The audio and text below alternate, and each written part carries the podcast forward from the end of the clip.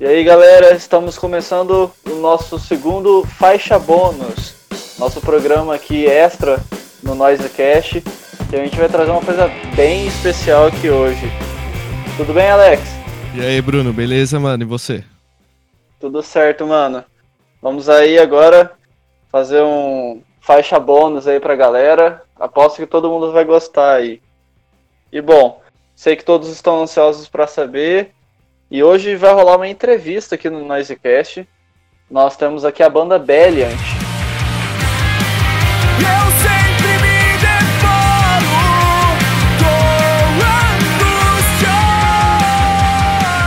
mas sempre encontro. Antes de começar, quero pedir para que vocês sigam o Noisecast no Instagram, arroba Noisecast Underline. Dentro não parece estar. Preciso me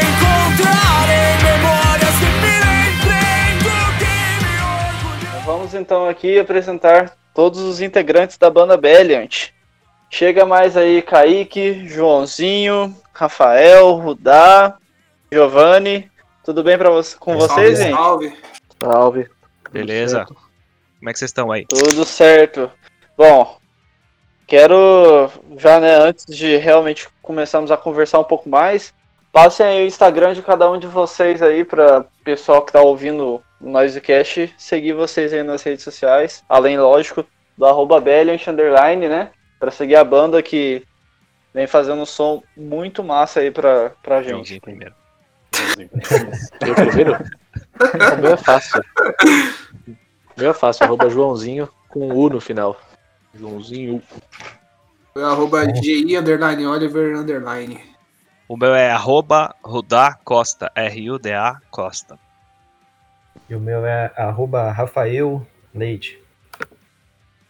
E o meu arroba xkaique rocha. É isso aí, gente. Sigam lá o pessoal da Belliant no Instagram, sigam o Instagram da banda também. E, bom, gente, prazer, prazerzaço receber vocês aí hoje, participando desse faixa bônus aí no Noisecast. E bora falar de música, vamos falar da Belliant, de novidades. E valeu por ter aceitado o convite aí. Pô, a gente Boa, que gente. agradece, velho. Exatamente. É um prazer aí pra gente estar podendo participar do, no projeto aí de vocês, poder contribuir também com a, com a cena.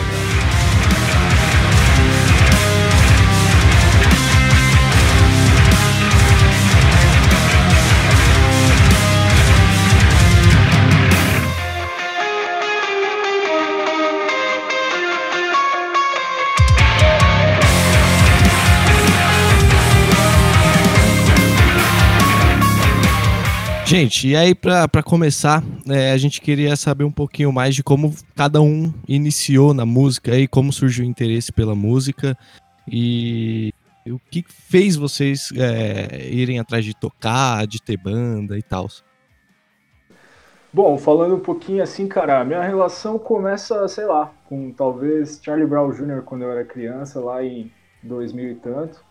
E eu nunca tinha pensado em ter banda, tá ligado? Mas tem uma história bem bacana, assim, que no, no, no ensino médio, uma vez uma professora de artes, é, tinha um brother meu que tocava violão, que mais pra frente ele veio a, a ser guitarrista da minha primeira banda. Ele, ele tocava violão, pai, ele levava o violão pra escola e a gente ficava brincando. E uma professora um dia desafiou a gente na frente da sala a tocar uma música do Tim Maia ou alguma coisa nesse sentido é, em um dia especial lá. Ia ser, sei lá, uma sexta-feira, vocês colam aqui, vocês vão na frente da sala toda, vocês vão tocar. E a gente nunca tinha feito nada do tipo, né? E aí começou mesmo uma relação, porque aí eu fui saber que o brother tava querendo montar uma banda e as coisas foram se desenrolando a partir de então, né? E aí a gente formou. Eu vim, a- a- o primeiro projeto que eu tive foi a Code, que era uma banda de metalcore com algumas influências de post-hardcore também. É, lá eu era guitarrista, é, mais puxado para base, assim, não fazia basicamente nenhum detalhe de guitarra, mas eu fazia a voz melódica, e essa é uma característica que, tipo, eu acho que acabou marcando, assim, para quem me conheceu daquela época, né? Talvez o Giovanni até lembre de mim mais por isso do que, de repente, pela guitarra mesmo, ou se bobear até pela Code, né? É, foi uma época bem bacana, assim, eu aprendi muita coisa com os moleques, principalmente sobre a estrutura de banda, o lance do projeto em si, de você saber lidar com, com, com as pessoas e acabar construindo uma coisa assim, é, principalmente em relação à arte, né, uma forma de projeto um pouco diferente. E aí acabou a Code, enfim, as coisas foram acontecendo, a banda infelizmente acabou. E aí depois eu conheci o Giovanni é, mais a fundo. Na verdade a gente já tinha se conhecido nessa época que eu tocava pela Code, ele tinha uma outra banda, We Are Able. E a gente acabou se conhecendo nesse meio tempo. Então minha relação com música, mano, fugir um pouco da, da pergunta, foi a partir mais ou menos desse momento, né? Eu sempre gostei de rock e de outros gêneros, mas quanto mais velho eu fui ficando, mais eu fui enveredando pro rock mesmo. E aí diversas bandas, como eu comentei no, no, no início, é, o Charlie Brown talvez tenha sido a, a primeira que influenciou bastante, mas daí pra frente, cara, sei lá, eu posso citar uma porrada de banda porque eu fiquei viciado na parada e conhecer banda virou um hobby que eu levo o resto da minha vida, esse papo, porque eu gosto demais, demais, demais, piro muito e, enfim, acho que é por aí, o meu caminho é mais ou menos esse. Bom, é, contar aqui também como começou toda a minha relação com música. Acho que a primeira vez que eu, que eu pensei, né, em aprender a tocar um instrumento foi quando eu via uns brothers aqui do meu prédio tocando. Eles tinham violão e tal. E aí eu vi os caras tocando. E aí um dia eu cheguei na minha, na minha mãe falei, pô, queria um violão de presente e tal. Aí a minha avó me deu um, um violão de presente no meu aniversário. E aí eu super felizão, né, velho? Eu nunca tinha, nem sabia por onde começar. Que eu fiz, toquei na casa do maluco, falei, ô, oh, mano, tal, ganhei um violão aqui, vamos a gente pode tocar, se me ensinar alguma coisa? E o cara falou pra mim assim, o cara me deu uma desculpa, soltou tipo, ah, mano, eu nem tô tocando mais, falou, desligou na minha cara. Isso, tipo, eu tinha, sei lá, uma, uns 10 anos de idade, provavelmente. Então foi um pouco decepcionante inicialmente, e foi tão decepcionante que esse violão ficou guardado na minha casa e eu não encostei nele por mais uns dois anos. Até que um dia, é, outros caras também tocando violão aqui tal, eu cheguei neles e falei, mano, tal, queria aprender a tocar, será que você podia me ensinar? E aí o cara falou, beleza, mano. Desce aí com seu violão que eu te ensino alguma coisa. Aí a primeira música que o cara falou pra mim foi Cartas para Você do NX0, e eu lembro que ele me ensinou a tocar um Mi maior. Ele me ensinou essa nota e foi embora. E eu fiquei lá, essa música ela fica repetindo Mi maior durante um certo tempo até a hora que você vai começar a cantar. E aí foi a hora que eu percebi naquele momento que é muito que era, né, naquela época, era muito difícil de aprender a tocar e cantar ao mesmo tempo. Então, dali para frente eu comecei a, a, me dedicar sozinho, é, com violão assim tal. Eu queria aprender e, os, e eu vi os caras tocando e eles gostavam muito de tocar Fresno, velho. E eu tipo assim, naquela época eu não conhecia nenhuma banda em específico assim para falar que eu Conhecia mais música de rádio, assim, eu acho. Eu era muito criança, não tinha uma identidade musical ainda formada, né? E aí eu fui me interessando, fui aprendendo tal, fui tocando, até que uma hora realmente eu tava tocando alguma coisa ali, por mais que era ruim, eu ainda tava, tava tocando umas paradinhas, já, já tava começando a me virar.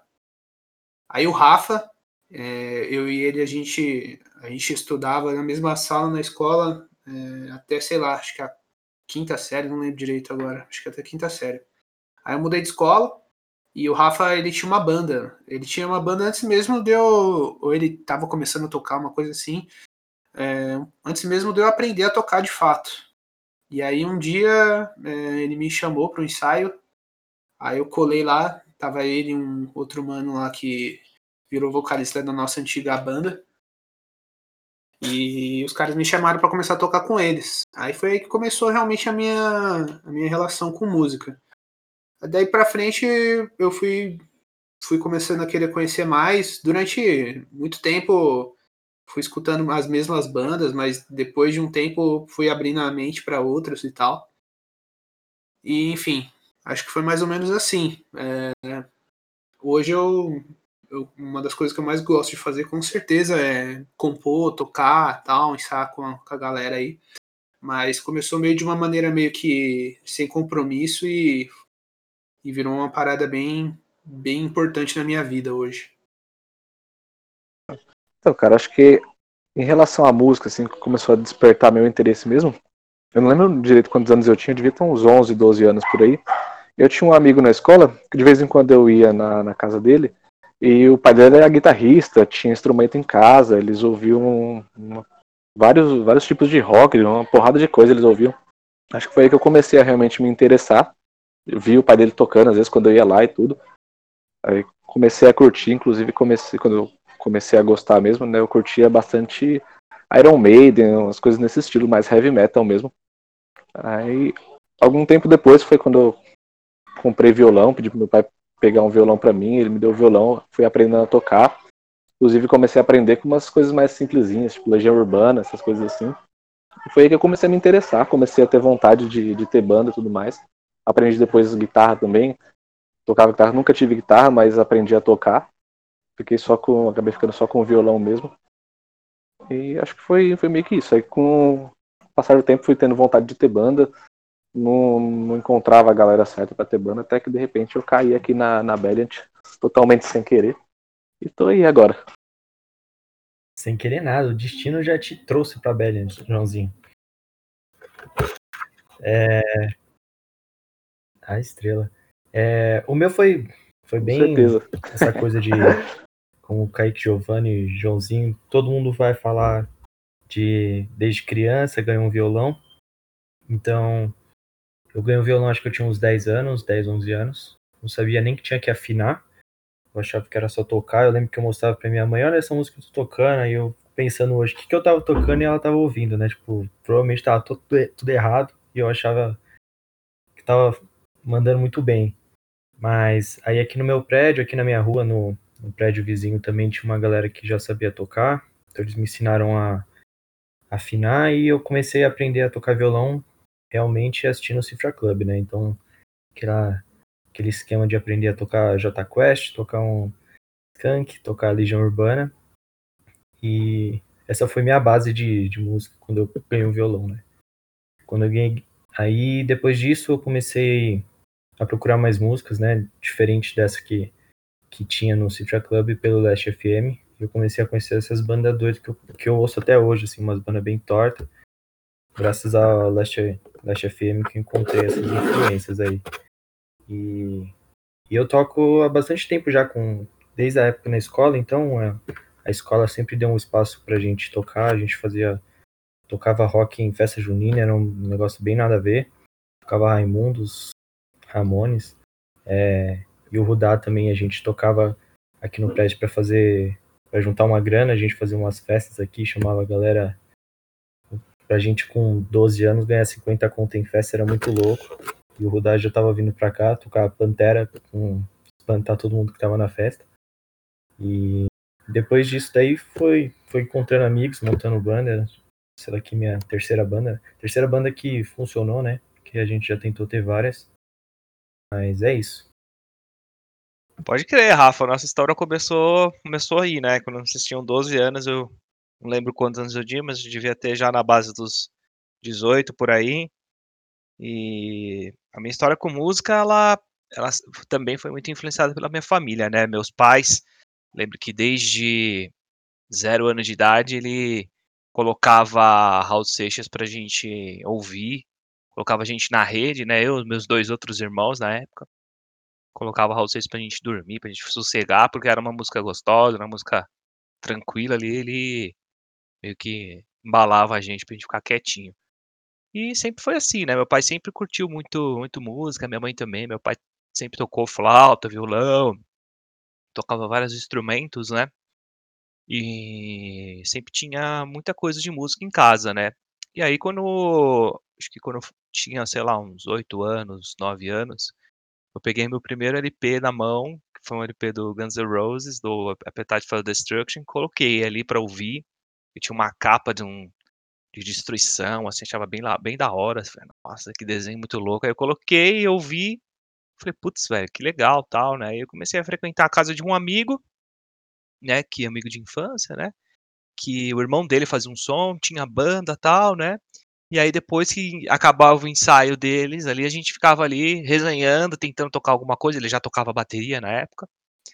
E a gente ficava tentando resenhar alguma coisa, né? Fazer a nossa própria banda. Só que eu não sabia tocar nada ali, né? Aí eu comecei meio que tentando cantar, fazer umas letras, algumas coisas ali, né?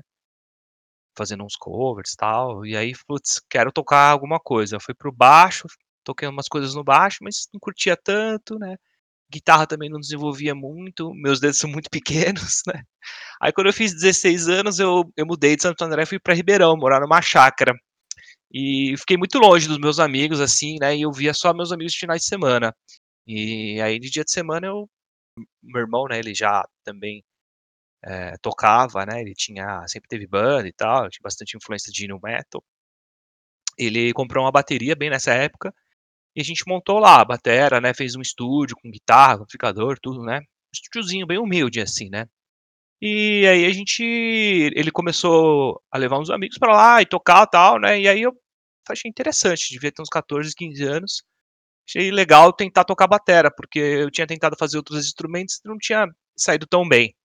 E foi onde eu me descobri, assim, né? Eu comecei a tocar sozinho ali mesmo, né? Sem, sem até instrução, sem ajuda. E, e fui indo ali tocando. Comecei tocando System, Core, né? Na época tava bombando essas bandas de new metal. E aí logo depois, assim, na, na época que eu entrei na escola, foi quando eu conheci o Rafa, inclusive, junto por meio do Mohamed, que era um cara que tocava comigo. E e aí nessa época eu comecei a montei um projeto de cover, né, junto com outros amigos da, da escola, de Stone Sour cover. Aí na época era o único que tinha no Brasil. Aí a gente ia, putz, meu, pra qualquer lugar tocar, na Tribe, Fofinho, Let's Lay, esses lugares aí onde tinha os festivais de, de metal, né. Só que eu sempre curti muito som próprio, né? Sempre quis fazer as minhas próprias músicas, né? Na época que eu tocava com o Mohamed em Ribeirão, a gente passava mais 10 horas compondo, saca? Colocando efeito nas músicas, bolando letra, sempre curti muito isso, né?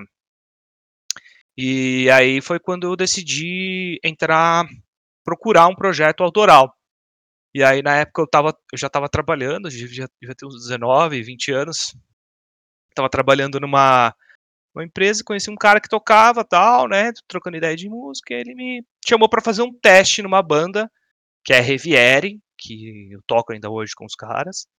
E eu fui lá fazer o teste. Aí, putz, meu, lembro que os caras pediram pra eu tocar Avenged Sevenfold, umas bandas assim, mó difícil, tipo, umas, umas paradas meio difíceis na batera, né, porque os caras do, do Avenged, o The, The Revel é meio embaçado, né, e fui, putz, toquei com os caras, os caras curtiram, e a gente comecei, né, com esse lance de banda, né, com eles próprio. E aí no meio do caminho, né, eu senti a necessidade de, de ter mais um projeto, já, já tive três, quatro bandas ao mesmo tempo, então sempre curti muito tocar, sempre foi muito minha segunda coisa para fazer, né. E, e, aí a gente tentou uma banda com o Rafa uma vez, aí não rolou, não deu certo, né, Rafa? A gente tentou fazer um projeto, mas não, não, não agilizou tal. Acho que a gente tentou até uma outra vez, até juntos, né, Rafa? Umas duas vezes. Né? Não lembro direito. E aí. É. Com, aí também tentei fazer uma banda com, com o Caio, né? Que é um brother nosso também. Mas acabou não indo pra frente. E aí, acho que bem nessa época, os moleques me chamaram aí. Falaram, ah, putz, a gente tá montando uma banda tal, chama é, Belinha tal. Na verdade, nem existia nome ainda, né? A gente tinha, nem tinha nada e tinha só uma música que era estava meio engatilhada já, que era até perimetral. E, e, aí a gente eles me chamaram, a gente começou a fazer um ensaio, eu sempre quis tocar outros tipos de som. Eu falei, vou abraçar. Aí tô com tô aí com os caras, a gente vai fazer três anos, né? Eu fiz três anos. Fez três anos. Eu acho que vai fazer, eu acho. Acho que vai ainda. fazer. É, acho que vai fazer ainda. Se pá, sei lá. Isso aí. Agora que o Rudá tocou nesse assunto aí, eu vou falar uma coisa que é meio importante também, que tipo, o Perimetral ia ser o nome da banda, antes de fato ele ser o nome da música, né? É, essa música, ela era de um. começou em uma outra formação, começou até mesmo na minha antiga banda com o Rafa. Ela foi a primeira roupagem, digamos, dessa música, né? E aí quando a nossa antiga banda acabou, a gente ficou com isso daí na cabeça e uma outra formação antiga aqui da Belliant, antes mesmo de ser chamada Belliant, que a gente foi desenrolando, e foi esse áudio aí que eu mandei pro Rudar, quando eu chamei ele para entrar na banda. Entendi, muito interessante cada uma das histórias de vocês aí. Mas, inclusive, né, aproveitando que vocês estão citando uma das músicas, vou falar aqui pra galera, né? A Belly a gente lançou nesses últimos tempos agora aí, nessas últimas semanas, três singles. O primeiro chamado Clareza, o segundo que acabou de ser citado Perimetral e o terceiro que se chama O Muburana, que são três grandes músicas aí da banda e que aposto que todo mundo aí que estiver ouvindo depois dá uma procurada, aposto que vocês vão gostar bastante. Traz um som autoral muito foda, mais, mais pela pegada post-hardcore, hardcore e tal. Acho que todo mundo que ainda não conhece vai curtir bastante o som deles. Me de tudo aquilo que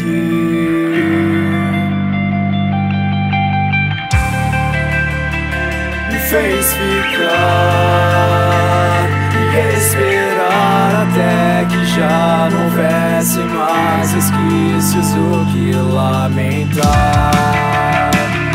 Restará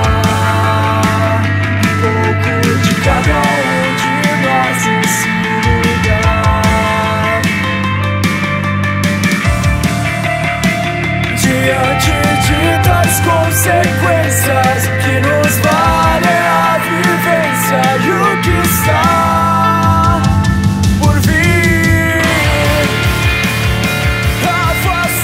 E bom, galera, seguindo aqui é, a próxima pergunta né, que a gente preparou para vocês, a gente gostaria de saber como vocês, né, além do que vocês já falaram, se conheceram e quais foram as principais influências e coisas em comum que acabaram uniram vocês. Então, cara, é bem da hora, assim, porque é, é meio que a forma com que a gente começou essa banda, é, lá na frente, a- a- a- o elemento principal acabou sendo retomado. Que foi o quê?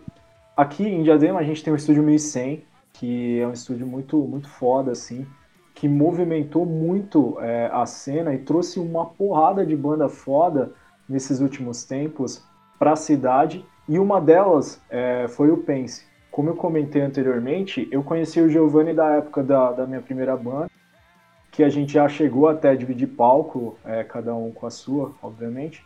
E em um, um determinado desses shows é, que o Missem promoveu foi o show do Pense, que é uma banda que ela é influência para os cinco aqui, né? E, cara, foi muito da hora porque a gente se encontrou no meio do show lá, pá, falei, pô, você tal, aqui da hora. É, e a gente começou a trocar uma ideia sobre banda, perguntando, pô, você tá tocando? Aí eu comentei que minha banda tinha acabado, que agora eu tava em outro projeto, mas queria ainda fazer um som é, onde eu pudesse cantar, basicamente, sabe? Eu queria muito cantar, eu sempre gostei muito de cantar, eu queria desenvolver um pouco mais isso, né? Não ficar preso a ter que cantar e, e tocar ao mesmo tempo que, sei lá, era uma vontade minha meio, de só cantar mesmo numa banda e fazer um som que tivesse uma influência até mesmo do Pense, assim, né? E aí o Giovanni falou a mesma coisa, ele falou, mano, eu também, velho, eu vi que os projetos já não estão rolando mais, é, faz um tempo aí que eu tava querendo fazer um novo projeto. Aí a gente entrou no consenso ali e falou, mano, vamos marcar um dia da, da gente brincar só, tá ligado? A gente pega umas músicas, a gente monta uma playlist, chama uns caras, falei, pô, você conhece uns caras que de repente queriam fazer a, a mesma vibe assim e tal, de, de som, querem experimentar, fazer um ensaio? Falei, pô, demorou, vou chamar o Rafa, lembra? Falei, pô, lembro. É, eu chamei o, o que hoje é baixista da minha da Miser, do Matheus, pra tocar batera, porque ele também manja muito. E, e o outro guitarrista da minha antiga banda, o Vinícius, ele é, a outra guitarra também. E o, o Rafa ficou no baixo, né? Eu cantando, o Giovanni guitarra, o Vinícius guitarra, o Rafa no baixo e o Matheus na batera. A gente montou uma playlist, cara, tinha Deftones, tinha... É... Caralho, esqueci o nome da banda, mano. É, Não, não sei se tinha. Era a outra Giovanni, caralho. John Cardinals. Qual que é o nome? Alexis on Fire. Alexis on Fire, porra. É. Já tô E rindo só de lembrar desse dia, velho. Nossa, esse dia foi muito da hora. Então a gente montou essa playlist, chegamos lá e brincamos. No final do ensaio, o Giovanni puxou ali e falou: Cara, se, se liga nesse áudio.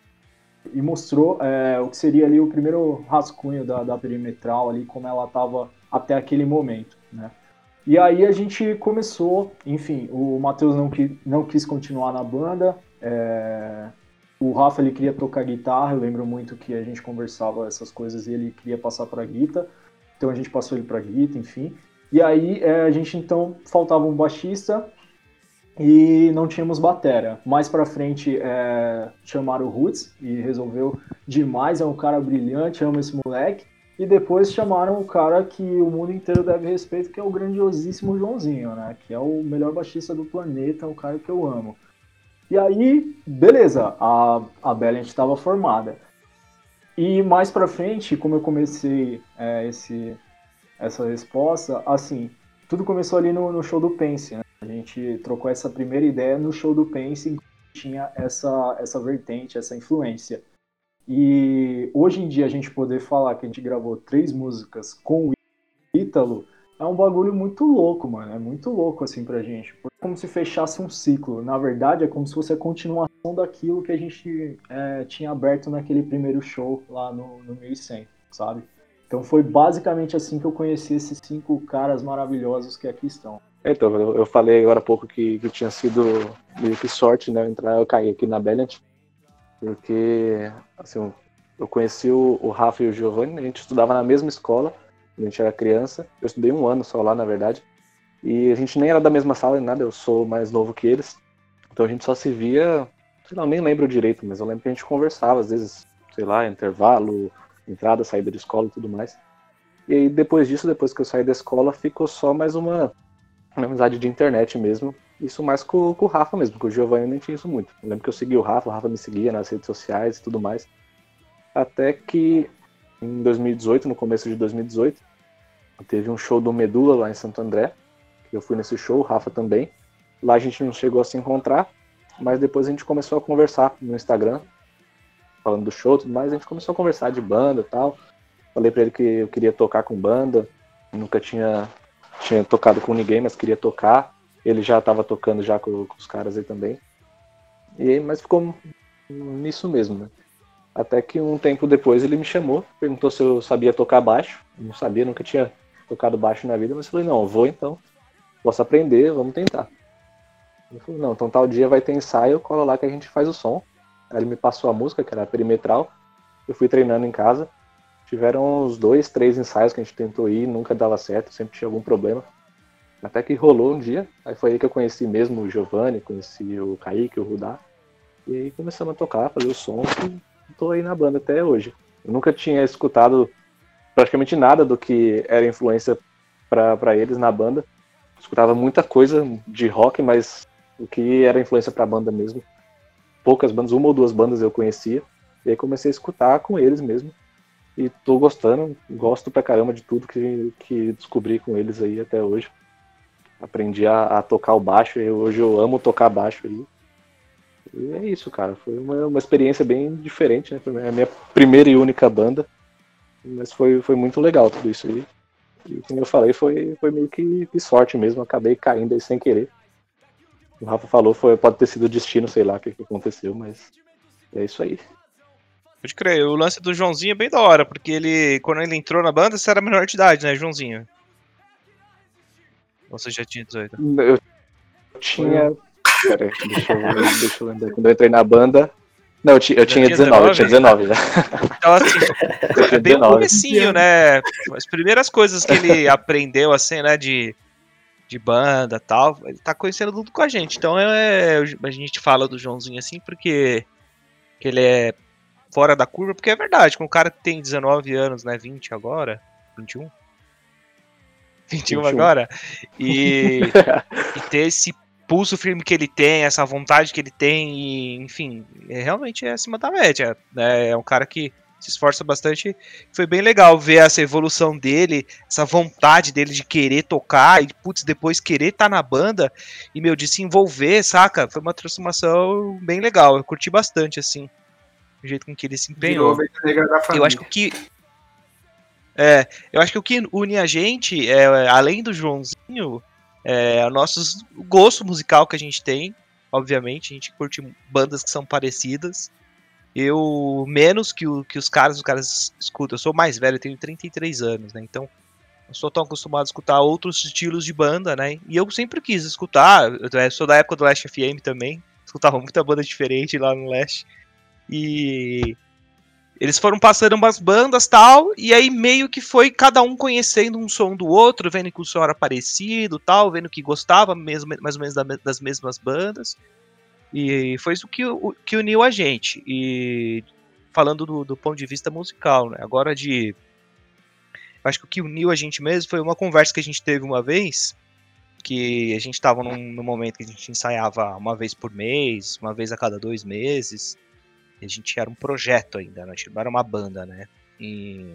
Porque a gente tinha uma, uma necessidade, a gente tinha uma vontade muito grande de evoluir, de se tornar mesmo, deixar de ser um projeto e se tornar uma banda.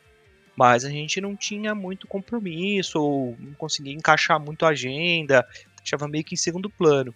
Isso frustrava todo mundo, né? Eu acho que isso também foi o que uniu a gente. Frustrava todo mundo, só que ninguém tinha muito a manha de falar, porra, tu, eu quero fazer um bagulho sério, não quero ficar de conversinha aqui, entendeu? E aí a gente sentou um dia, trocou uma ideia federal, assim, falou, e aí, vamos fazer o bagulho ou não vamos? Vai querer tocar ou não vai, tá ligado? E a gente definiu alguns objetivos, né? Foi fazendo alguns planejamentos, fazendo acompanhamento, definimos algumas metas aí pra gente percorrer. E foi, foi aí que acho que uniu mais ainda a gente, né? A gente ligou a, a chave da seriedade, né? De, sair de projeto e se tornar uma banda. E cada um entendeu um pouco do seu papel, né? Entendeu um pouco da, da importância que cada um tinha. E que a gente tinha um potencial enorme, né? A gente sabia que a gente precisava lapidar melhor esse potencial e colocar isso para frente. Então acho que o que uniu a gente de fato mesmo foi encontrar essa sinceridade entre a gente, essa honestidade entre a gente e, e seguir firme, né, num, num, objetivo, que era gravar as músicas. E a gente concluiu esse objetivo. Aí agora a gente está percorrendo outros caminhos, né? Outros, outras metas, a gente está com outras metas para a gente continuar sempre evoluindo e sempre é, crescendo. Claro que por conta da pandemia a gente foi freado, né? Todas as bandas, né? A maioria da, dos artistas foram freados por isso. Mas com certeza a gente tem é, sonhos muito ambiciosos aí. Muito bom, mano. É, realmente eu acho que é, essa parada de banda o mais difícil é você conseguir unir um time que esteja todo mundo focado e, e que esteja todo mundo querendo percorrer o mesmo caminho, né? E aí foi o que vocês conseguiram encontrar aí. É, eu toquei com uns caras muito talentosos já, velho. Os caras que tocavam Steve Vai, saca? Que eram uns puta guitarrista, que, meu, tocava todos os instrumentos, que gravava tudo, chegava com a música pronta. Só que não tinha vibe, tá ligado? Não tinha broderagem. Broderagem não, que é uma palavra estranha, né? Mas não tinha o. o tipo, amizade mesmo, tá ligado? E numa banda, você, pra você ter uma banda, você precisa ter esse elemento também. Da amizade, da cumplicidade, de chegar e olhar e falar, pô, o cara tá mal ali, pô. Entender, né, se é o mesmo objetivo também, porque se não tiver no mesmo objetivo, não vai. Né, eu lembro que o, uma vez o, uh, o Rodrigo da Difícil acho que falou isso, umas conversas que a gente teve de corredor, falou, putz, banda é isso, cara, banda é você ter a faca nos dentes e todo mundo indo por um mesmo ideal. Se não tiver, tá ligado? Vai ter uma, uma sincronia aí e cada um vai remar para um lado e aí vai minimizar esforço, vai gerar é, frustração. Eu tive milhões de bandas que foram assim, né? Acho que todo mundo aqui teve bandas que já foram assim, de montar projeto e ver que depois tinha alguém que não estava na mesma frequência. A gente estava na mesma frequência. Eu acho que isso foi importante, né? Depois desse alinhamento a gente é, conseguiu isso. Entender que nem sempre a trajetória que imaginamos é a que irá resistir E que os laços não vão se romper. Recomeçar faz parte do ciclo E o que diferencia é como vamos seguir. Irão levar pra longe daquilo que restou E o que sobrou é parte do que sou no fim. As verdades que aqui estão farão lembrar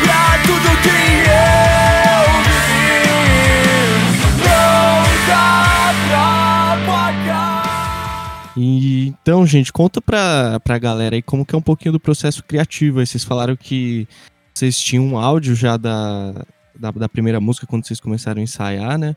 E como que é esse processo criativo da banda aí? Quem é que escreve? Como que vocês compõem? Bom, cara, é... a gente não tem muito muita regra assim de tipo, ah, eu vou fazer as letras, eu vou fazer as guitarras. Não, não tem, não tem isso.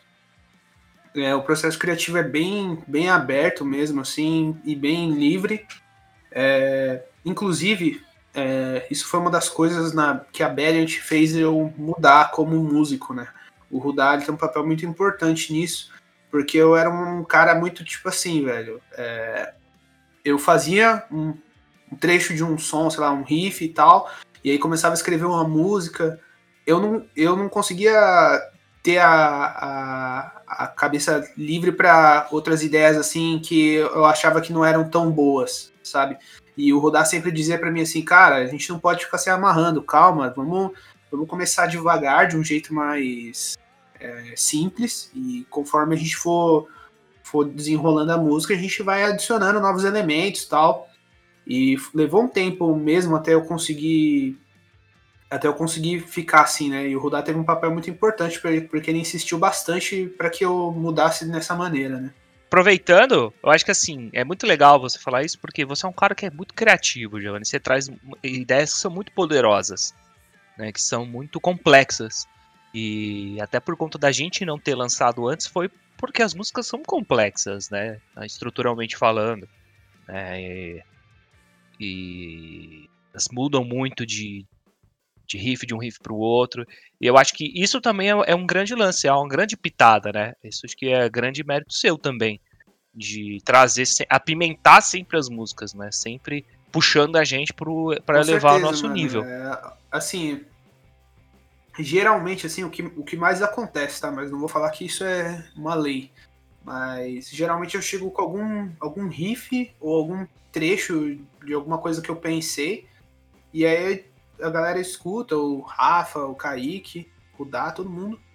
A gente começa ali a trabalhar em cima e vai desenrolando. É, nos últimos meses, eu acho, eu não tenho sido tão bom, é, tão criativo em letra, né? O, o Kaique que tem, tem segurado essa bronca aí, ele e o Rudá tem escrito várias coisas, assim, da, eles escreveram muito das, das músicas que a gente lançou. A única música que tinha uma letra, assim, praticamente definida era perimetral, porque eu nem lembro, cara, exatamente qual parte que eu escrevi, qual parte que o Rafa escreveu, mas perimetral passou por várias pessoas, então ela é uma música ali que ela já chegou para a banda com uma estrutura de letra meio, meio que pronta, mas as outras músicas foi, foi participação de todo mundo aí, né? A única que realmente, assim, que foi só nós cinco, que mais ninguém é, mexeu no processo criativo da música, foi um Burana, né? E acho que ela é bem a identidade forte da Belly. Oh, acho que eu tenho uma coisa engraçada de falar. É, o nosso processo criativo, ele se assemelha muito com uma galera que a gente curtiu muito no começo, a gente gosta bastante, que é o Choque de Cultura. e por que o Choque de Cultura? Porque o Choque de Cultura, não sei se vocês conhecem, né, são os, os pilotos lá, né, os motoristas de, de van, cada um uh, escreve para o outro. Não tem essa de eu escrevo para o meu personagem e acabou. Então é, é livre. Então, ah, eu, eu sou o Rogerinho, eu escrevo pro, pro Renan e tudo bem, entendeu? Tá tudo certo. E eu acho que na Berant é meio assim, é a mesma coisa, entendeu? Tem uma ideia de batera, mano, o Kaique me ajuda bastante nesse lance. Pum, tupatum pum, tupatum pum, tá, é assim, entendeu? E, e, cada um escreve um pouco um pro outro, né? Falando de. Não só de, de, de letra, né? De linhas de guitarra, linha de bateria, linha de baixo. Então acho que é um pouco disso, né? É, mas como o Giovanni comentou, que o início de tudo ali é, é sempre ele trazendo uma, uma ideia de, de base, de riff. A gente vem trazendo a melodia com letra. E aí a gente, o processo de, de composição, acho que é legal alguém, alguém comentar, que eu já falei muito, né? Ele rola aqui em casa, né? Mas aí vocês têm que falar. Eu falo. tá. É, a casa do Rudá é o nosso é o nosso espaço de de pensar, de tentar compor, de tomar cerveja. Quando estiver cansado, para para começar a conversar sobre outro assunto, até surgir alguma inspiração, mas lá o nosso espaço. Às vezes a gente nem ia para ensaiar, a gente, às vezes a gente só combinava, tipo assim, ah, mano, vamos lá trocar uma ideia com o Roots, aí todo mundo conseguir ir junto. Uma vez a gente levou até um batera da nossa antiga banda, a gente levou ele para assistir o show, o nosso ensaio. Então é realmente um espaço que a gente conversa, a gente troca uma ideia, é, consegue escrever música sem tempo de. sem se preocupar com o tempo de estúdio, né? Que a gente sempre paga para ficar uma hora, duas horas no estúdio. Então é um tempo livre que a gente tem, assim, a gente apenas pensa na hora de, tipo, putz, tá ficando tarde, vamos deixar o rodar de boa na casa dele, mas é, normalmente ele é bem de boa, a gente consegue tirar os nossos sons, a gente ouve umas músicas que a gente gosta também para para conseguir pensar em algo novo, mas basicamente a gente faz isso na casa do Roots. Aí quando a gente tem alguma ideia mais concreta, alguma coisa mais mais palpável, assim, uma, um som mais da hora, a gente vai pro estúdio fazer um som barulhento, né? Lembrando que, lembrando que o Rudá mora em apartamento, né? Então, assim, é, a, gente, a, gente, a gente faz de tudo para fazer pouco barulho e, assim, no, nesses ensaios da casa dele, cara, ele fica ali se coçando pra né, poder tocar bateria. Ele usa um. Eu não sei como é que chama aquilo, Rudá, aquele negocinho de borracha lá que você. É um pad de estudo. É um pad de estudo. Um padzinho lá de estudo. E aí, tipo assim, que nem o Rafa falou, quando a gente meio que estrutura totalmente, né, a, a música e tal, aí quando a gente decide, a gente fala, cara, vamos pra estúdio, porque a gente precisa tocar essa música no estúdio pra ver como é que vai ser, montar a bateria e tal. Eu queria falar, cara, eu acho muito legal esse nosso processo. A gente chama isso de ensaio compacto, tá ligado? Por N motivos. É tudo compactado ali para depois a gente amplificar isso quando a gente vai para o ensaio estúdio, né? E isso, cara, de verdade, isso tem um poder muito grande nas nossas, nas nossas composições, porque assim, é, como o Giovanni apontou, sendo no apartamento, tem uma limitação de volume ali, de, de você escutar o outro, enfim. É, e às vezes, na minha opinião, a, a limitação ela, ela intensifica a criatividade, né? E aí que vem um ponto bem interessante, porque assim, quando a gente está compondo lá no ensaio compacto, cara, a gente consegue ouvir todas as palhetadas, digamos assim, do, do dos meninos, Giovanni, do Rafa, do... É, o que eu colocar de voz ali, que eu fizer de melodia, eu tenho que demonstrar para eles em quais momentos aquilo vai crescer ou não vai, que a voz vai ser um pouco mais branda, o Roots, como, como o Giovanni falou, ele fica se coçando para ter mais ideia de coisa de bateria. Então, assim, você tem uma atenção muito grande em cada detalhe da música. E isso conta demais, cara, porque quando a gente vai levar isso pro estúdio, os apelidos que a gente dá para os trechos das músicas, a forma que a gente conduz essa, essa forma de composição, quando a gente vai pro estúdio, a gente tem uma naturalidade de trabalhar aquilo é, com um pouco até mais de, de, é mais rápido assim digamos você vai fica perdendo tanto tempo, você vai mais para acertar as coisas, para intensificar o que precisa ser intensificado, entendeu? Então, para quem tem banda, vocês também, que o Bruno tem, no Flex tem, é, mas para quem tem banda, cara, às vezes a gente vai pro estúdio e fica perdendo tempo, sabe? A gente não, não, não tem uma direção assim. E esse tipo de ensaio, você ouvindo os detalhes do, do seu amigo ali, o que, que ele tá fazendo, você pode opinar, você tipo, porra, se você fizesse assim, acho que ficaria mais legal. Então é um processo de brainstorm constante, assim. Basicamente, todo sábado a gente colava no Rudá e aí fazia esse tipo de ensaio para depois levar lá pro estúdio e, ter, e ver como é que ficava tudo amplificado. Eu acho isso muito, muito da hora e muito importante, cara. É, esse é um ponto importante, né? Acho que no processo de composição, a gente vai apelidando alguns trechos e isso facilita muito depois na hora da gente chegar, da gente se entender.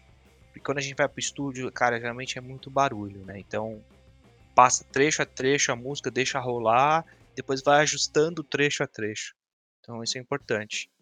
De ter como definir, definir as métricas e colocar nome na, em cada parte das, da, das estruturas, né? Acho que é importante, sim, isso facilita bastante. Levanto a cabeça, não posso mais sentir o ar.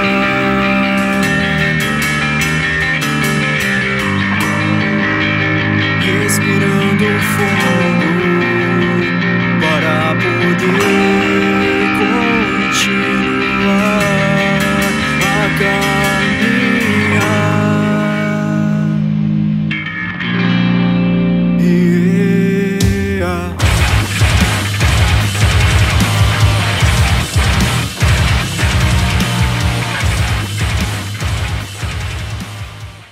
Bom, falando um pouco aí sobre estúdio e tudo mais, né? Queria perguntar para vocês qual o peso e influência que o Ítalo tem aí, que ele trouxe produzindo o som de vocês e tal, né? O Ítalo que toca no Pense e já citado aí durante a entrevista, acredito que vocês têm um pouco para falar sobre isso também. Cara, o Ítalo, ele é um. Mano, ele é um músico foda, assim, é, e um produtor também muito foda, né? É, quando a gente levou as músicas para ele, ele teve toda a sensibilidade de entender a nossa proposta a princípio, né? O que, que a gente queria passar com cada música. E aí, a, as formas que ele pensava em contribuir, com letra, ele com melodia, com detalhes, seja de guitarra, de bateria, de baixo, enfim. É, timbre, que é muito importante também, é, ele contribuiu bastante. Então, a forma que ele trouxe de pensar foi, pelo menos acredito eu, é, isso reflete no resultado, foi uma maneira de contribuir mantendo a proposta, entendeu? É, às vezes você vai gravar e aí, tipo, pode ser que o produtor tenha uma visão diferente do mesmo som que você está fazendo ali, e você não chega no resultado exatamente daquilo que você queria, né? Claro que isso é uma balança entre a banda e o produtor. E no caso do Ítalo, eu acho que ele entendeu assim, basicamente tudo assim o que, a gente queria passar, né? Não é a mesma pegada do Pense, por exemplo. Tem, obviamente, que tem trechos em que você vai lembrar, porque é uma influência nossa, mas não é, não é exatamente, sabe? O, Pense é mais porrada, velocidade ali, o tempo todo. E a nossa, as nossas músicas elas têm umas nuances diferentes. Ele soube entender isso. Ele tem diversas influências que também são influências de bandas que a gente escuta também. Então ele acabou ca, é, casando muito bem as ideias que ele trouxe, né? Algumas coisas que ele aponta é, nas músicas pra gente durante ali o, o, processo de gravação, a gente não percebia, sabe? É uma repetição no meu caso. De voz, ele chegava, pô, cara, é, é tá legal, só que parece repetitivo tal melodia, sabe? Ali, aquele trechinho que você tá fazendo, parece que ele, ele se repete. Então, o que, que você acha de a gente tentar fazer de outras formas? Ou também, por exemplo, eu queria fazer diversos tons de voz é, para uma mesma, uma mesma frase ali.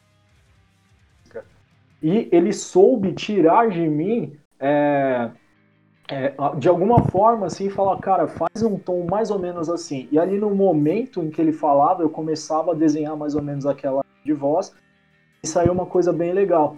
Então, em, em resumo, assim, cara, ele chegou somando de uma maneira absurda, assim. Ele é um músico e um produtor muito foda, assim, na minha opinião, né?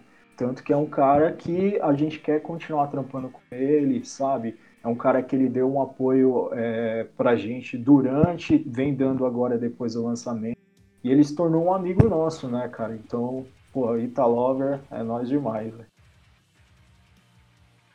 Com certeza aí.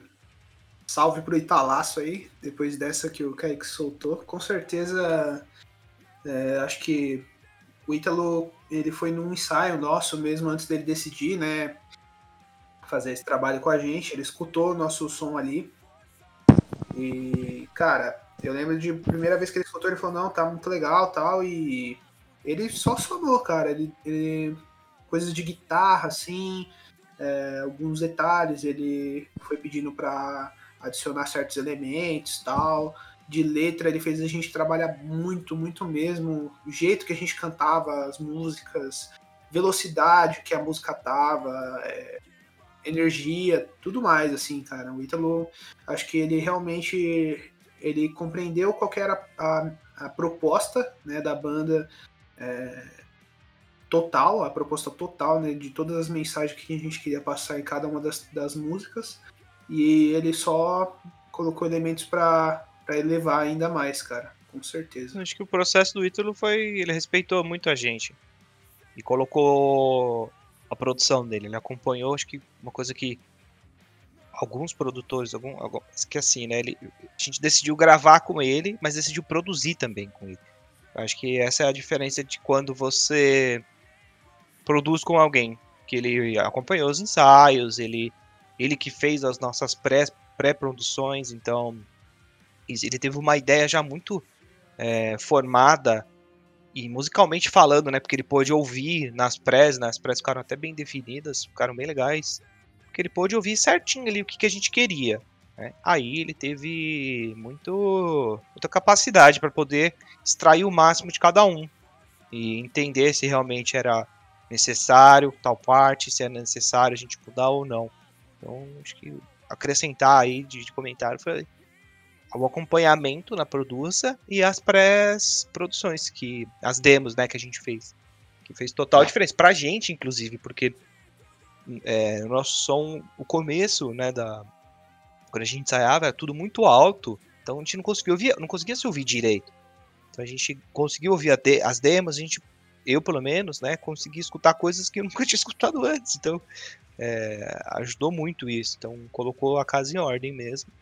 E putz, ele teve também um carinho muito grande pela gente, assim, ele realmente curtiu o som. Que ele, a gente também tem umas bandas em comum, né, que a gente curte, né? Ele curte muito umas bandas que a gente também gosta.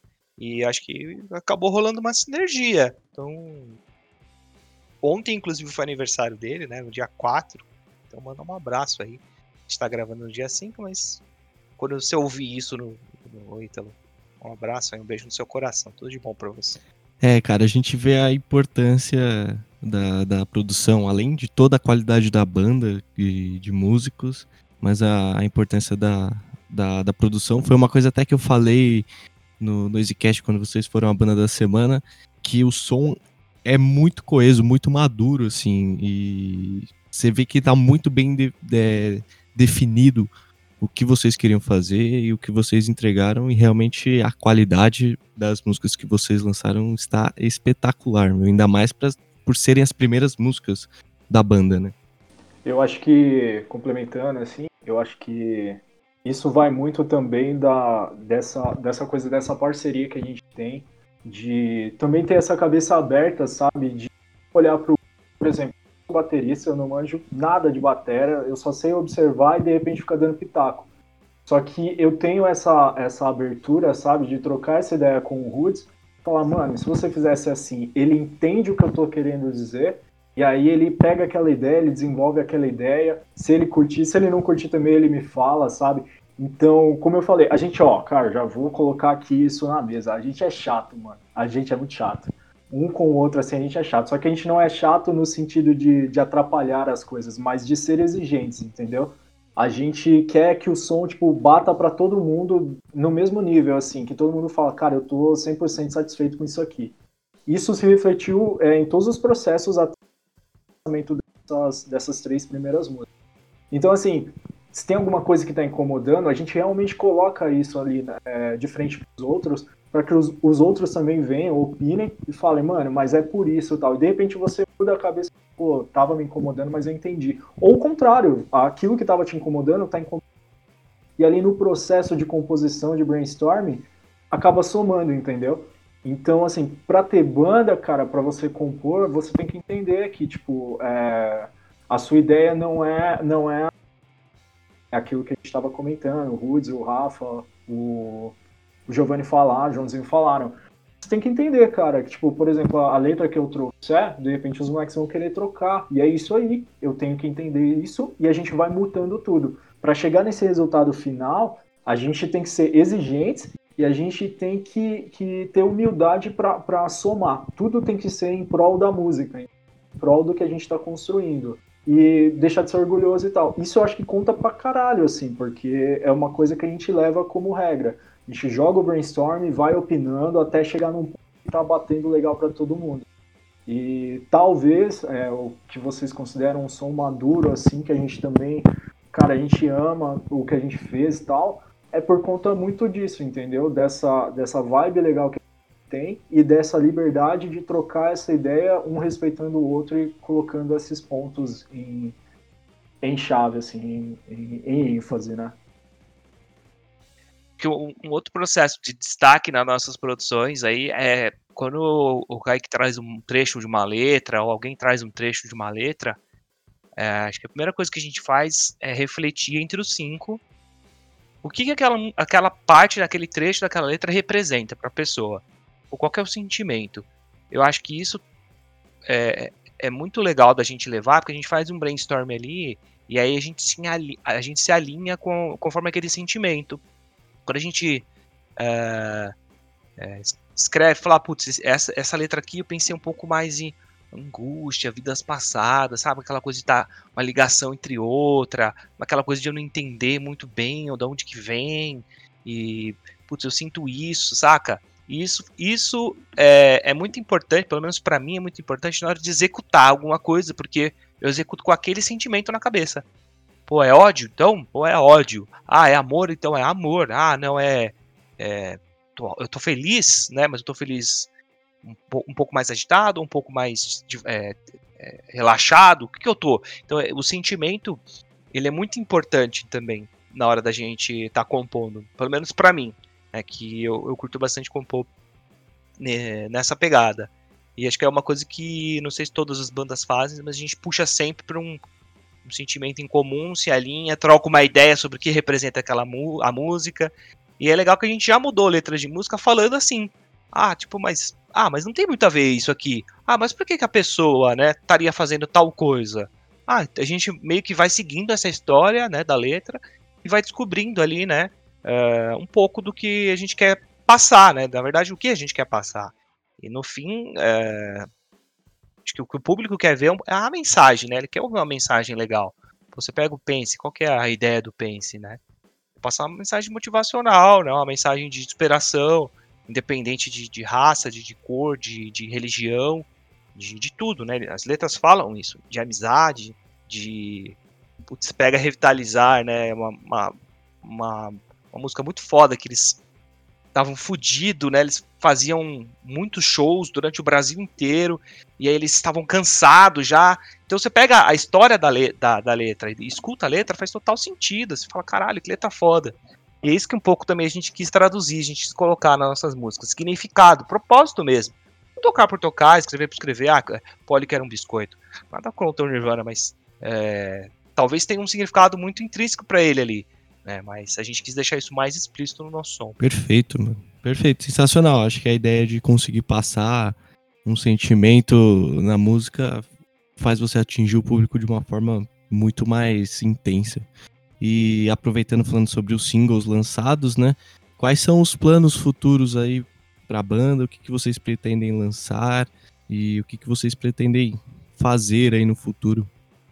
É, a gente tava com com plano de, de show, né? A gente queria fazer o lançamento das músicas junto com o show, mas essa pandemia foi bem inesperado, né? Então a gente ficou meio no, no stand-by, né? Então, por enquanto a gente está trabalhando nossa imagem como banda, a gente está procurando formas de, de, engajar o pessoal que, que acompanha a nossa banda, que, que curte o nosso som. Então, por enquanto, esse vai ser o nosso trabalho, porque a gente está compondo também é, tentando compor online no, no máximo possível, tentando trabalhar nossas redes sociais e interagir com o público que a gente tem interesse em ter. Né? Só complementando mesmo, a gente já tinha, além dessas três músicas, a gente já tinha umas outras engatilhadas aí para fazer show tudo mais, para gravar mais para frente, gravar um álbum, não sei. E aí essa pandemia, infelizmente, acabou atrasando tudo. E a gente tá nessa agora, cada um fazendo o seu em casa mesmo, treinando e, e praticando o que a gente já tem. E quando a gente voltar aí, pra gente tentar voltar já com tudo, com, o pé na porta já. Mostrar nossa cara pro mundo. E bom, aproveitando né, que vocês acabaram de citar isso, gostaria né, de que vocês acabassem meio que complementando isso, né? Qual a influência que a quarentena e a pandemia têm tido assim sobre a Belliant e tal, né? Porque vocês acabaram optando por lançar os materiais gravados já durante a pandemia, né? Mas, e a gente acaba acompanhando vocês aí nas redes sociais, vocês estão sempre postando alguma coisa sobre tanto sobre as músicas quanto da arte também, né? E como o que, que tem rolado aí de influência por conta da pandemia? Cara, assim, é, a gente tem dois pontos, né? Como você levantou, a forma da gente trabalhar durante a pandemia tem sido essa mesma. A gente é muito ansioso, então a gente não ia conseguir segurar, mesmo que tivesse tudo pronto, a gente não queria, inclusive, segurar é, o lançamento das músicas. Então a gente optou por lançar é, dentro da pandemia mesmo, até por não termos também nenhum tipo de é, prazo, né, para que tudo volte exatamente a funcionar como, como deveria. Então a gente acabou lançando e como o Rafa e o falaram, nosso lance é aproveitar um pouco é, que esse momento tem que ser tudo online e trabalhar as coisas é, online, obviamente. então, trabalhar através do Instagram, a gente é, é, praticamente a nossa rede principal, né? A gente vai mexer no nosso canal no YouTube, então a gente está com planos, está começando a rascunhar algumas coisas de produção de vídeo mesmo. Mais para frente, é, não sei quando, sei se vai ser durante ou depois da pandemia. A gente tem, obviamente, planos de videoclipes, é, a gente tem planos de, de vídeos de playthrough, né? Ensinando a tocar as músicas e tal porque tem muita gente que tem interesse nisso, né? Eu sou guitarrista também, dos piores, mas eu adoro ver, né? Então a gente também quer, quer investir nisso e trabalhando aos poucos dessa forma, sabe? É, a pandemia ela acabou limitando a gente. Como o Joãozinho também comentou, é, vira e mexe surge uma ideia, alguma coisa, um riff que, que os meninos apresentem, é, aí eles jogam no grupo, naquele esquema bem, bem raiz joga no grupo, aí vem alguém escreve alguma coisa. É, e, e, aproveitando isso, cara, esse sem estar tá preso em casa, ele acaba sendo meio que um combustível para escrever alguma coisa, sabe? Então o Giovanni já mandou algumas ideias, eu já escrevi pensando no que eu estou sentindo durante a pandemia, né? mantendo aquela ideia de propósito, de como se fosse uma conversa mesmo, passando aquele é, o que eu estou sentindo, sabe, na letra. Então, basicamente, a gente vem pensando das ações têm funcionado, é, ou pelo menos estão começando a partir dessa ideia de, de em casa mesmo.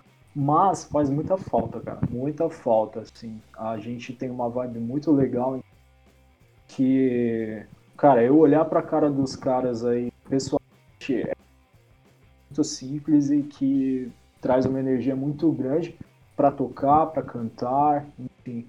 Então, é, a, a, pandemia também tem é, refletido em relação a isso, sabe? Da falta de proximidade, torna tudo um pouco mais frio e é um pouco mais difícil, né? Da minha parte, acaba sendo dessa maneira. A gente estava com uma pendência, cara, porque a gente só tinha três músicas, que eram as três músicas que a gente gravou, compostas. As nossas outras músicas eram ideias, assim, eram pedaços de música, né? Elas não estavam completamente compostas, elas não tinham letra, é, melodia, nada. Então, um pouco antes disso, disso tudo começar, eu, eu tava meio que numa vibe.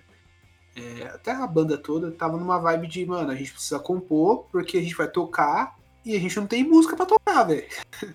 então a gente saiu num processo criativo ali meio meio doido, eu tava bem focado em querer criar novas coisas.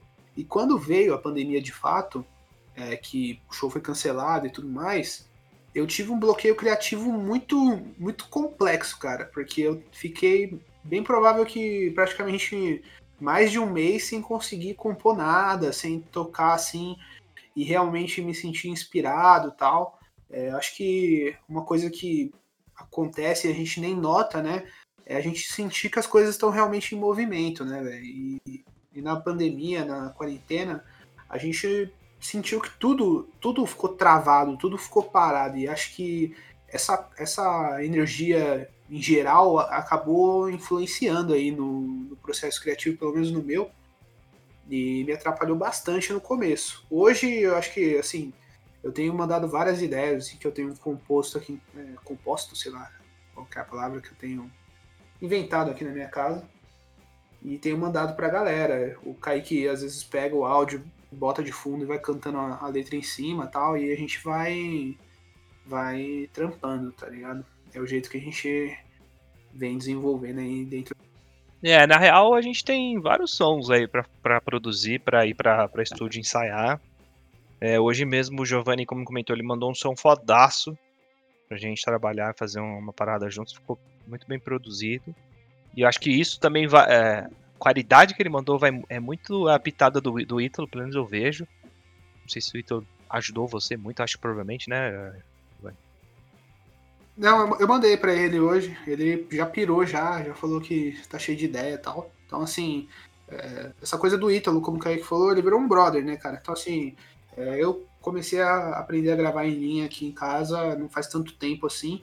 Então, tem várias vezes que eu tenho dúvida de alguma coisa tal. E sempre pergunto pra ele, ele me dá um help. Inclusive, a interface de áudio que eu tenho aqui, eu comprei dele, porque quando ele trocou de interface, eu comprei a dele. Então, assim, é um brother que, além de ser produtor da banda, ele não, não, não tá preso a, tipo, ah, não, eu sou profissional, não vou ensinar nada pra esse cara, sabe? Tipo, ele não tem essas barreiras, não. Um cara que curte mesmo compartilhar ideia e tal, ajudar. Ele é bem acessível, né? Totalmente. Então, eu queria só, só incluir que, assim como o Alex e o Bruno, eu ainda não ouvi o Giovanni, tá? Então, eles estão criando essa expectativa. Eu preciso ouvir esse áudio dele que ele mandou hoje, porque na correria eu não consegui. Então, eu tô maluco, assim como talvez vocês estejam. Você vai curtir, Caiqueira. Ficou bem sua cara essa, velho. Ficou bem metal. Ah, eu amo. Mentira. Aí é bom. Aí, E bom, gente, é muito legal entender como vocês estão se adaptando, né? E se moldando a essa situação. E provavelmente tudo isso traz algum sentimento e vocês conseguem colocar isso muito nas músicas e devem vir muitas coisas boas por aí. E mas encaminhando agora para a parte final aqui, né? Eu queria que cada um deixasse aí um artista, uma banda que influencia principalmente dentro do instrumento que você toca na Belliant, né? Eu começo. porra, mano, uma, uma é foda. Vai, vai. Eu começo porque eu vou roubar a banda, uma banda aí de todo mundo. Era pra ser difícil mesmo, gente. Eu acho que assim, pra mim, eu, né, dentro da Bellant é a Harvard, com certeza. Pra mim, acho que foi a banda que alguém me apresentou, não sei se foi o Giovanni ou o Rafa, ou se foi o Joãozinho ou o Kaique, mas alguém que tá aqui nessa sala me apresentou. E eu fiquei literalmente viciado, assim, de ouvir três meses seguidos, assim, de riscar o CD mesmo. Então, pra mim é Harvard. Eu vou roubar a do Rafa, que ele vai ficar até chateado comigo.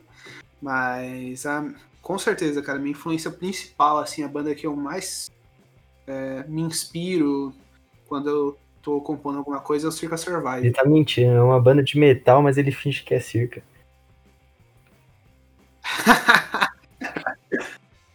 É, Será? Será? Bom, É Iron Maiden. Meshuga. vou considerar uma banda que eu ouço muito. Ela não tem muito a ver com nossos sons, mas eu gosto de pegar uns acordes tortos que ela faz, que é Terror Fight. É uma banda que eu ouço muito. Acho que é a banda que, principalmente por conta do baixo, uma banda que eu gosto pra caramba, e eu gosto principalmente do baixo dessa banda, que é o Menores Atos, que é uma banda que eu conheci depois de entrar na Band, conheci com vocês. E é, hoje em dia é uma das minhas preferidas, principalmente por causa do baixo, eu gosto pra caramba do, do baixo dessa banda. E é isso aí.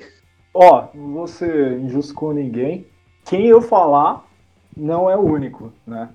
Mas com certeza, até eu fiquei muito, muito surpreso quando os meninos mandaram print da galera comentando, porque é uma banda BR que eu curto pra caralho, é uma das minhas três bandas favoritas no, no Brasil, principalmente pelo último álbum, que é o Aurora Rules. Mano, Yuri absurdo pra mim, gosto pra caralho do- do- da voz dele, da forma que ele trabalha a voz. Então, com certeza, teve influência dele nesses três singles e vai ter coisa que eu quero levar é, adiante aqui pra Belliant, né? Apesar de ser uma banda assim que tem uma pegada diferente, é, fiquei bem surpreso quando o pessoal falou, mano, a voz do, do vocalista de vocês lembra bastante do, do Aurora. Eu fiquei muito feliz com isso. Então eu vou colocar o Aurora aqui, mas como eu falei, não é a única, hein? Pô, cara, pior que quando eu ouvi o primeiro single de vocês, eu lembrei do, do Aurora também. Que engraçado até você citar. Olha aí, olha aí. Olha aí, que alegria pra minha pessoa. Muito obrigado, muito obrigado. O pior é que, tipo assim, eu não conhecia tanto a Aurora Rules, né? E o Kaique que um dia falou pra mim, mano, você vai curtir muito a Aurora Rules, velho. Escuta aí. Eu, beleza. Aí eu comecei a escutar, mano. O Kaique canta muito parecido com esse cara, velho. E eu falei isso pra ele. Ele foi, ficou todo sem jeito aí. Que ele fica se fazendo aí, mas ele é. Tá tudo topetudo já. Zoeira. Para. Para! para! Eu acho que assim, do ponto de vista de, de instrumento e de voz, a gente tem muito, muito ainda mais a oferecer, muito mais. Acho que a gente ainda não despertou todo o nosso potencial, nosso oitavo sentido, é dos Cavaleiros do Zodíaco, velho.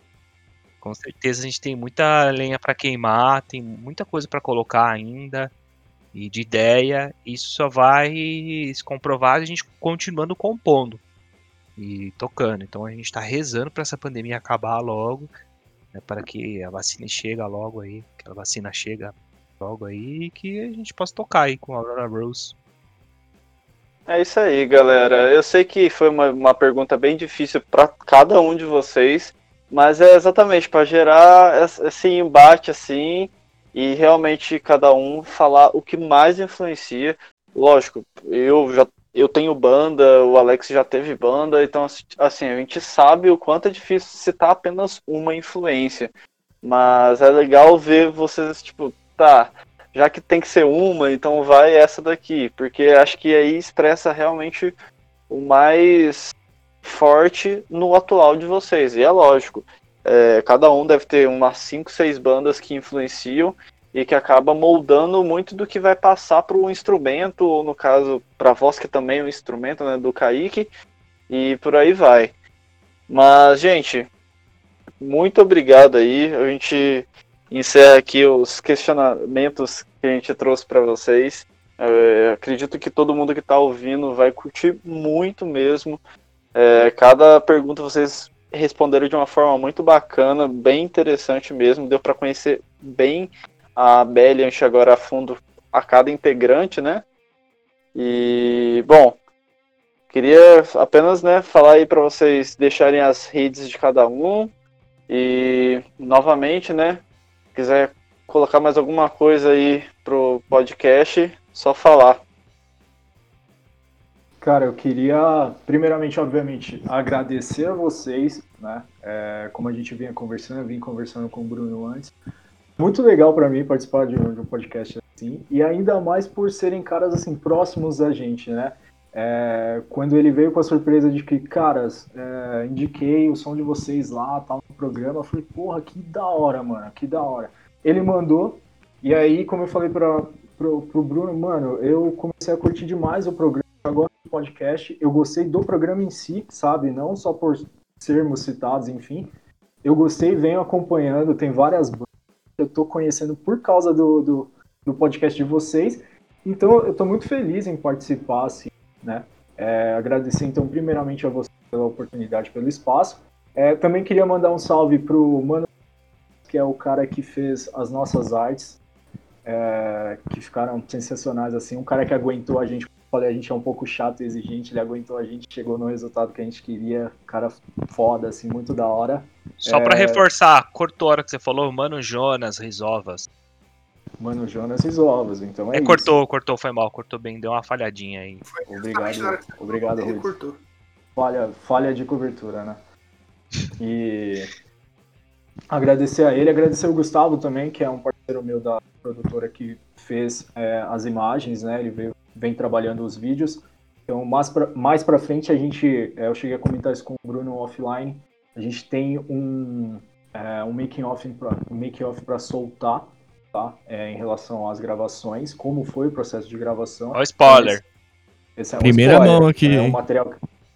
É, coloca aí. Põe uma aqui tem informação. então vai ter esse material também soltar em breve, não sabemos quando ainda. Uh, então agradecer também o Gustavo e, e, obviamente o Italover, que é o nosso parceiraço aí, que é o cara que veio para entrou no time aí como técnico mais louco do mundo aí, mandou demais. Enfim, eu queria só agradecer geral mesmo. Satisfação imensa, assim, participar aqui do programa. Bom, eu também só tenho a agradecer. Eu não tenho costume de escutar podcast, né? Eu nunca tive. Mas eu achei muito massa mesmo o Noisecast. Proposta bem interessante. É... E como mensagem que eu deixo aí é que busquem conhecimento, como diz meu amigo ET Bilu, brincadeira. é... Conhecimento é a cura. É, conhecimento é a cura.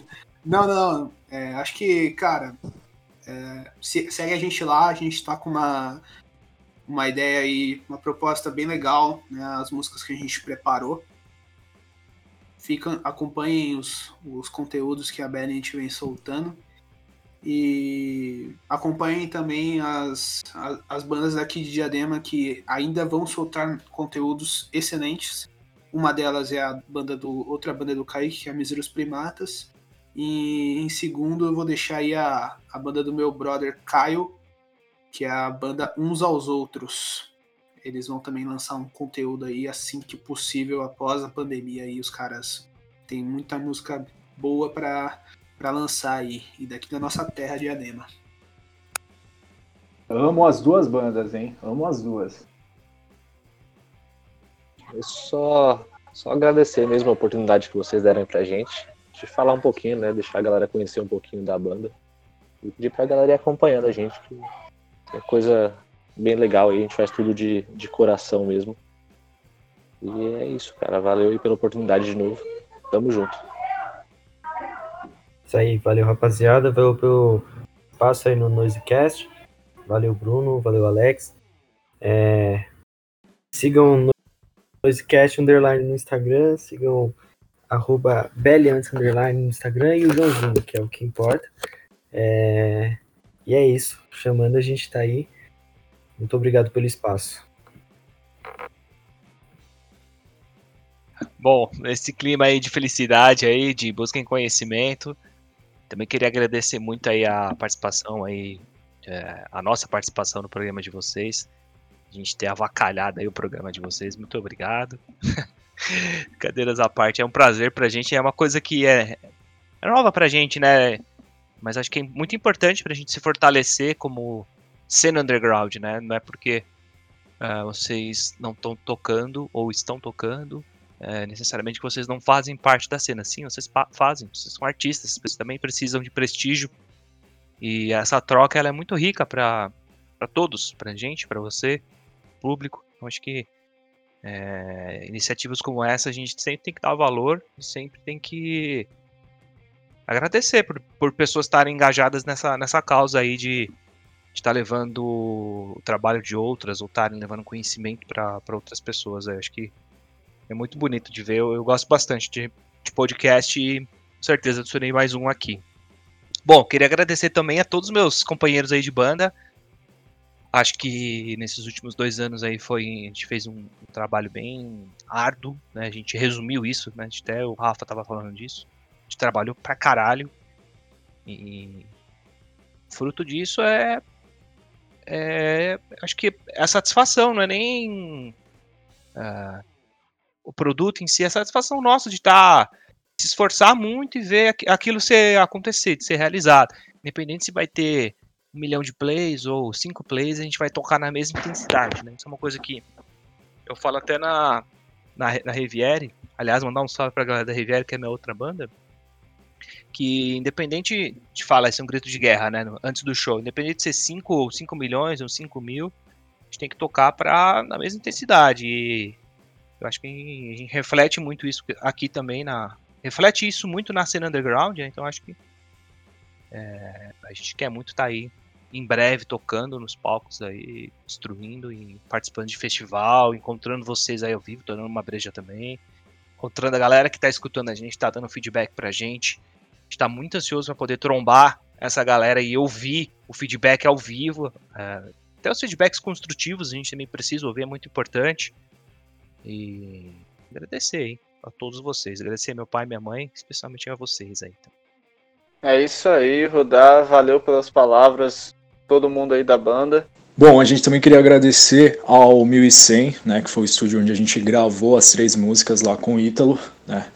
Foi o espaço que cedeu tudo o que a gente precisava ali para chegar nesse resultado muito massa, assim, que a gente curte pra caralho, que ficou as três músicas, né?